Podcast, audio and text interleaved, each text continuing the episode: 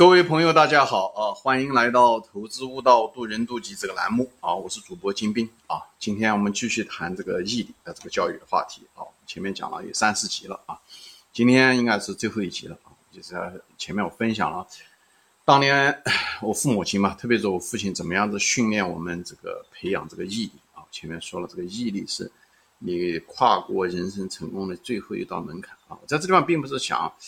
呃，吹嘘自己怎么样？我也只是一个普通的人啊。但是，呃，怎么说呢？就从我的那个背景啊，从一个中国一个四线城市的一个矿区的一个小混混，最后能够一步步的能够走出来，嗯，人生中经历过很多东西啊，嗯，我就想分享。呃，其中我觉得我的智商很一般，人的勤快程度也很一般，家里面也没有资源啊，呃。呃，在起跑线上面也没有领跑别人啊，但是呢，父母亲确实是有幸有了这样的父母啊，所以呢，呃，也培养了我的毅力，所以我在这地方就分享给大家。无论是你现在，呃，是个年轻的父母，我就希望你能够培养你自己的孩子的。你要想让你孩子成功，把他的毅力培养出来，通过各种方法，乐高也好，早上起来锻炼也好啊，嗯，这个早上起来带着孩子锻炼身体是每个人都可以做到的，你也可以把身体跟。更好，对不对？现在很多年轻人都是，呃，坐在计算机面前，对不对？其实对身体也不好。所以带着你孩子，又培养他的毅力，让他终身受益。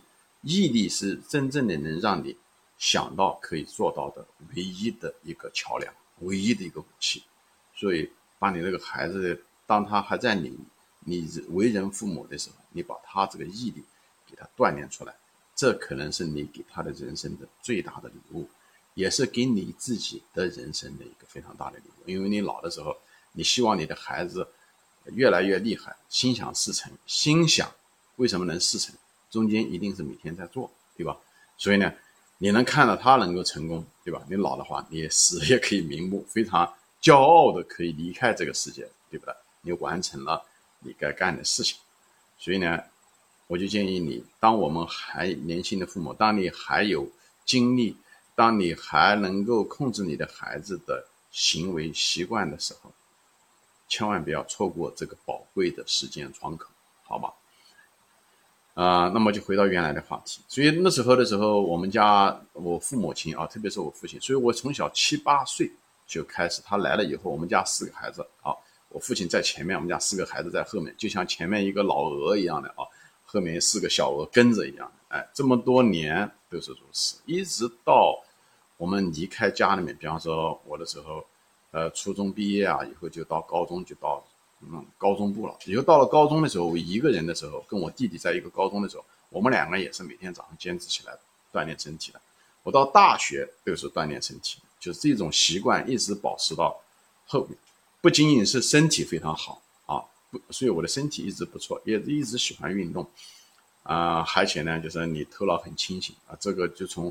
身体的状况也好啊，学这也帮助你的学习，因为不是很容易疲劳，可以长时间看书都没有问题的。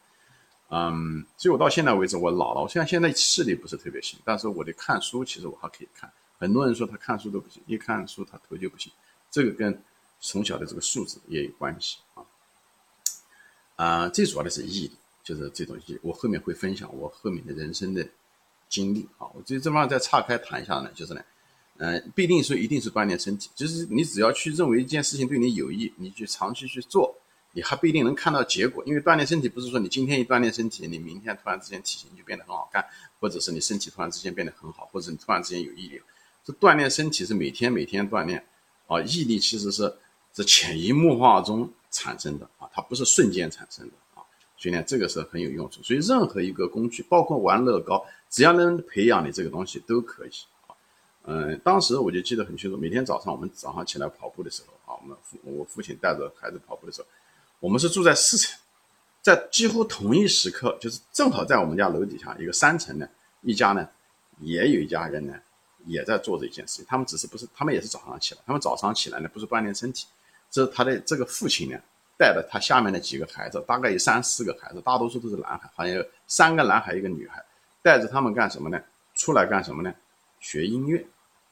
就是学音乐，就是吹各种各样的乐器，乐器也是风雨无阻，吹乐乐器，后来若干年以后啊，我们家孩子就相当不错，对吧？都都考上大学，得考大学，以后后来出国的出国，就是相当相当不错。我前面说了，我们家也有一项全国第一啊，并不是我在夸奖，我就是想用这个东作为例子，说这个方法是有用的，就培养孩子的毅力啊。虽然我们的智商很一般，嗯，我们的勤奋程度也很一般，但是就是这个毅力本身就会给你带来很大的好处。而这个毅力，每个人都是平等的，富家子弟也好，穷家子弟也好，都是一样的。富家子弟也弥补不了这个毅力啊。所以在这地方，他们家后来这个音乐弄了以后，一一直我记得我们以前一跑步，就是每天早上跑步的时候，就能听到他们家孩子在吹这个乐器，所以也是伴随着我们这个青少年。啊，就是一直成长也是这样。最后他们家孩子也是不错，他们家孩子年龄相对来讲比我们要大一些，所以有的呢，他是因为上山下乡，所以他们前面的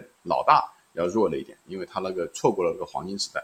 他那个老二就后来也不错，好像在当时就是在上海一家那个研究院做院长。对，你看他从一个矿山，最后能到上海，在一家研究院最后做院长退休，那也相当不错。因为他家那个老小也是相当不错，好像是。他当时因为当时也想考这个重点中学没有考上，以后一闹情绪，以后离还离家出走，啊，离家出走，最后没想到十多年以后回来的时候，已经是海南的一个非常大的一家房地产公司的老板啊，名字我就不提了啊，只因为个人隐私，我不想我在节目中谈到这些东西啊，所以呢，你就能看得到啊，好像还中间有一个男孩子也是相当不错，也是在一家房在当地的一家房地产公司做这个办公室主任，就是。后来我们若干年以后，多少年以后，我们在一起相聚的时候，还仍然我们这个价值观啊，各个方面都很像。就虽然我们都有四五十岁的人了，但仍然对未来充满着一种幻想，充满着一种梦想。就是人生好像就生命不止啊，不像有的人觉得，哎呀，五十岁了，我这人生也就如此了。没有，永远对很多东西就是保持这种好奇、想学习、想努力、啊想征服困难的那种劲啊。就是我觉得这个东西很可能跟我们。小的时候的这个经历很有关系啊，所以你看我像我拿我这个人生来说，对不对？比方说我我小学学习成绩也不好，对不对？后来呃考初中的时候，重点中学没考上，对我的人生也是一个很大的一个打击。所以我当时进了那个普通中学的时候，我在那个班上就是其实考试成绩就是录取分数我是第一名的，因为我是这是我是差了重点分数线再差一点点，但是我进了那个学校以后。那一年我一直就很消沉啊，又那个班上又没有班主任，所以我那个成绩从一第一名跌了只有五十名。我们那个班上有六十个学生，所以成绩很差。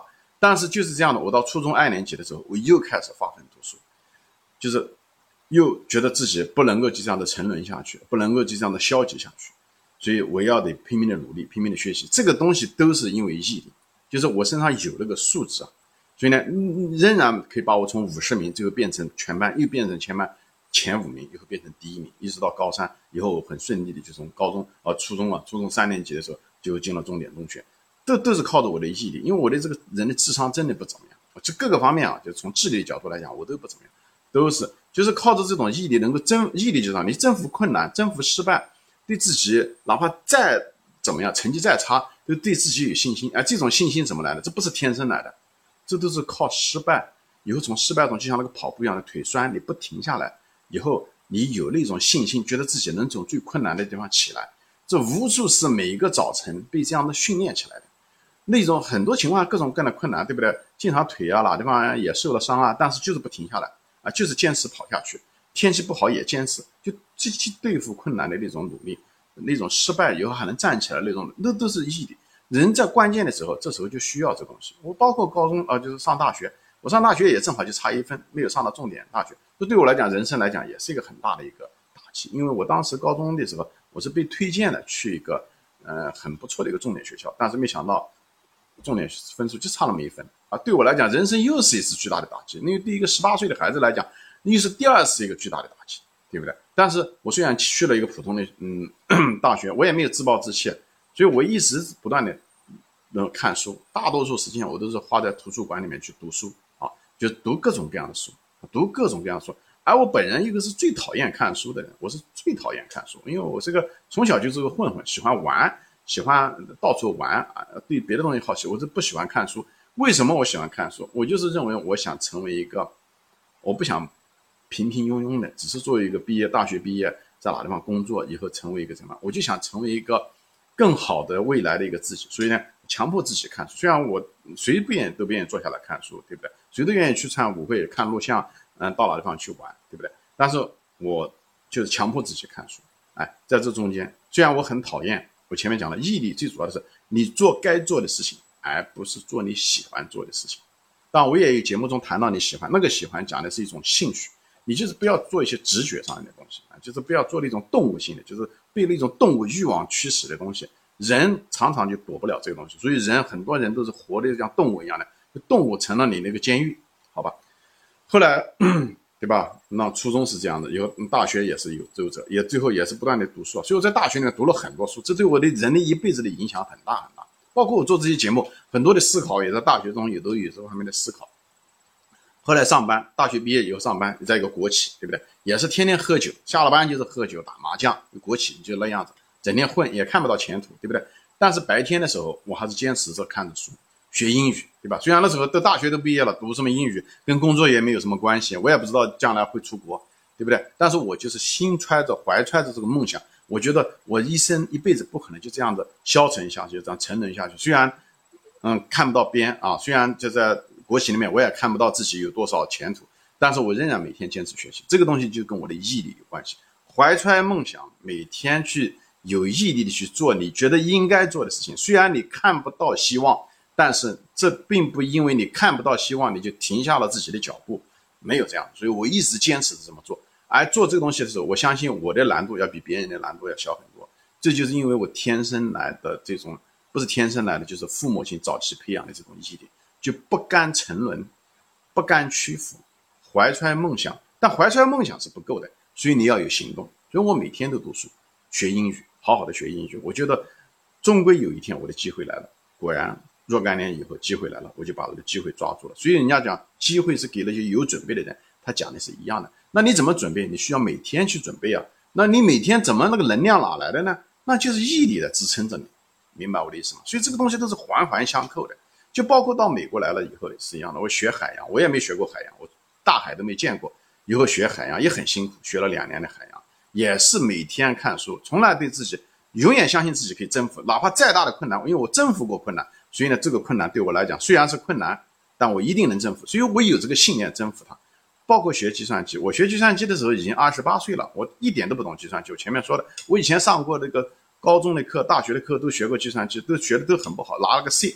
但就是那样子，我觉得我必须要把计算机学下来。我二十八岁开始学计算机，以前都学的是化学、海洋，对不对？那那对逻辑这些东西是一点都不清楚的。以后学，每天只睡三个小时。一个星期七天都是如此，一天只能睡个三个小时，就是这样的，一直坚持的。一个是感谢我的身体，我的跑步，还有一个就是这种毅力，一直坚持的。很多人都学不下去就没学了。而且我那时候在美国学的计算机是直接读的是研究生，它不是本科，所以很难。而且这个学校的计算机很很累的，所以一直这样。所以我这些东西，包括后来的投资，这二十年的投资，二十年如一日的投资，在美国投资，对不对？照讲那时候我已经也有工作了，一个正常的工作，身份也都有了。也有房子，也有车子，照讲美国梦都都有了，我也没有什么生活压力，但是仍然每天去做，每天去做学习啊，这样子的话，开始的时候啊，每天把事情做完了以后，我就坚持做我应该觉得应该做的事情，实现我人生的梦想，最后哎做到了财富自由。所以这地方给大家分享毅力对人生的重要，怎么样的培养毅力，以后后来你人生怎么样子，你我是毅力的最大的受益者。好吧，行，我基本上就说完了啊，谢谢大家收看，我们下次再见。